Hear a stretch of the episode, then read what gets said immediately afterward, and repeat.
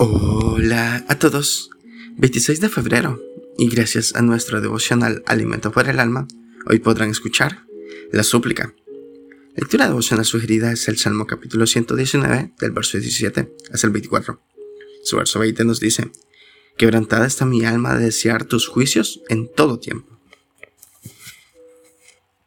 Mi hermano, te buscan para matarte ¿Por qué predicas y ves verdades que ponen en evidencia la maldad de los poderosos? ¿Qué harías? Suplica que puedes obedecer y así podrías permanecer. Si eres indagado por hacer lo justo, busca a Dios y ruega que puedas, puedas obedecerle. Como quien busca hacer lo bueno en medio de la imparable corrupción. Anhela la ayuda de Dios por mantenerte incorruptible y no salir manchado en el intento. No es fácil obedecer absolutamente a Dios, pero sí podemos suplicar.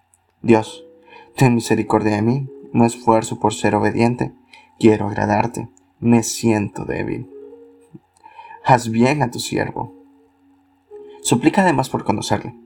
Cual ciego enamorado que anhela ver el rostro de su amada, suplica que tus ojos sean abiertos frente a lo que te impide conocer a tu amado Dios. O como extranjero, que sabe que un tesoro escondido muy cerca de él, implora encontrarlo en la palabra de Dios y en este atractivo pero contaminado mundo.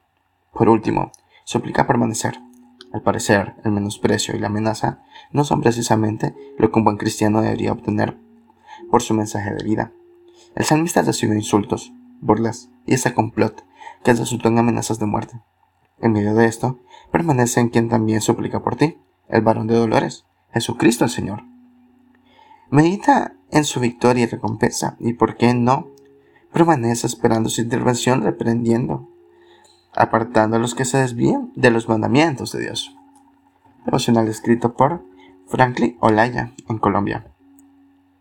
A los malos haz temblar por vivir y obedecer la palabra de Dios. Muchas gracias por escuchar.